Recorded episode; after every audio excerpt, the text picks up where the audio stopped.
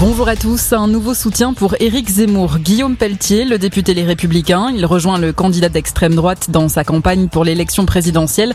Il estime qu'Éric Zemmour est le seul candidat de la droite, fidèle aux valeurs du RPR, le seul capable de battre Emmanuel Macron. Je cite, Guillaume Pelletier avait été évincé des Républicains cet été après ses prises de position en faveur de personnalités d'extrême droite comme Robert Ménard et Philippe Devilliers.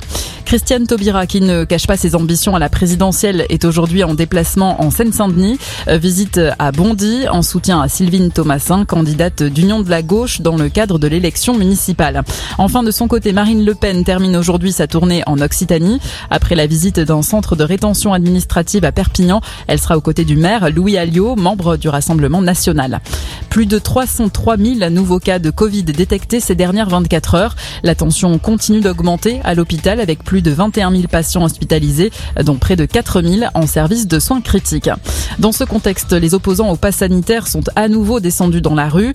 Ils étaient 105 000 hier à travers la France pour dénoncer le projet de passe vaccinal, mais aussi les propos du président de la République sur les non-vaccinés. Ce drame au large de la Grèce, le corps d'un enfant a été retrouvé au large de l'île de Naxos. Deux embarcations transportant des migrants ont coulé il y a deux semaines dans cette zone. Les corps de quatre personnes avaient déjà été retrouvés jeudi. En France, trois nouveaux départements en vigilance orange, alerte au cru dans les Landes, le Gers et l'Aisne. Une alerte toujours en vigueur dans le nord et maintenant étendue aux Pyrénées-Atlantiques et aux Hautes-Pyrénées. Ces deux départements sont également sous le coup d'un risque pluie-inondation comme la Haute-Garonne et l'Ariège.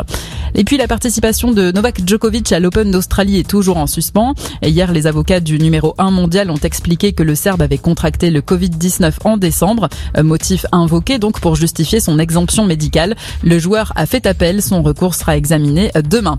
Bonne journée à tous.